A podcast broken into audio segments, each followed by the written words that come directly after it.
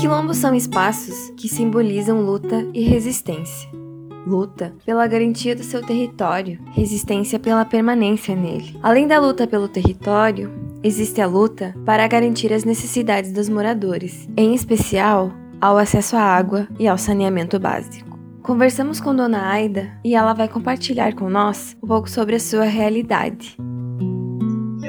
Aida Maria Pereira Soares. Eu vim da comunidade quilombola do Tamanduá. Faz 10 anos que moro aqui na comunidade da Lata. Sou viúva, tenho dois filhos pequenos para criar. Trabalho de armador, de caseiro, do, topando qualquer parada. Aí, dia que não estou no serviço, aí eu fico fazendo a minha lida em casa. As dificuldades encontradas nas comunidades quilombolas mostram a distância dessas comunidades com as políticas públicas e demais direitos básicos, além das suas próprias reivindicações a dificuldade é para ir na cidade, né? Que não tem ônibus, são 200 reais para para ir e volta na cidade. A área de saúde só tiver com muita febre para ambulância vir, se não vir a gente tem que pagar um alto para levar a gente. O deslocamento cotidiano dos que vivem nas comunidades quilombolas para os centros urbanos é caro, quase inacessível a todos, e priva os moradores ao acesso à saúde. Segundo a fala da dona Aida, esse não é o único problema.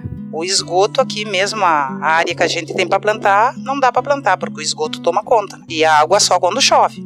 Senão até a água da barragem a gente já tem tomado nesse lugar, porque o prefeito não se importa por isso. Pode ser que nesse verão o prefeito tenha um pouquinho de piedade da gente, que pelo menos manda fazer as caixas, ou então mande um, um caminhão com água pra gente, pelo menos uma vez por mês, né? O saneamento básico é um direito humano, bem como o direito à água potável. A ausência de estruturas sanitárias adequadas tem um efeito dominó na vida das pessoas.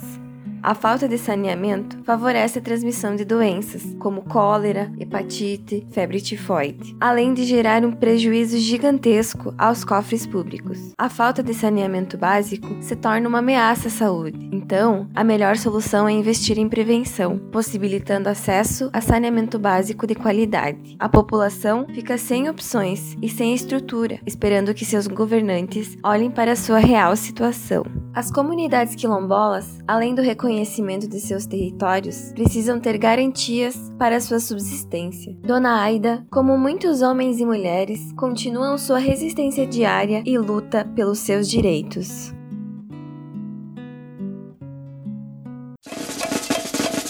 Lá vem, lá vem, lá vem, lá vem a caravana. Alexina Crespo renovando a esperança. Lá vem, lá vem, lá vem, lá vem você também. No campo e na cidade, por justiça e igualdade, vem lutar você também. Beija-flor, beija-flor.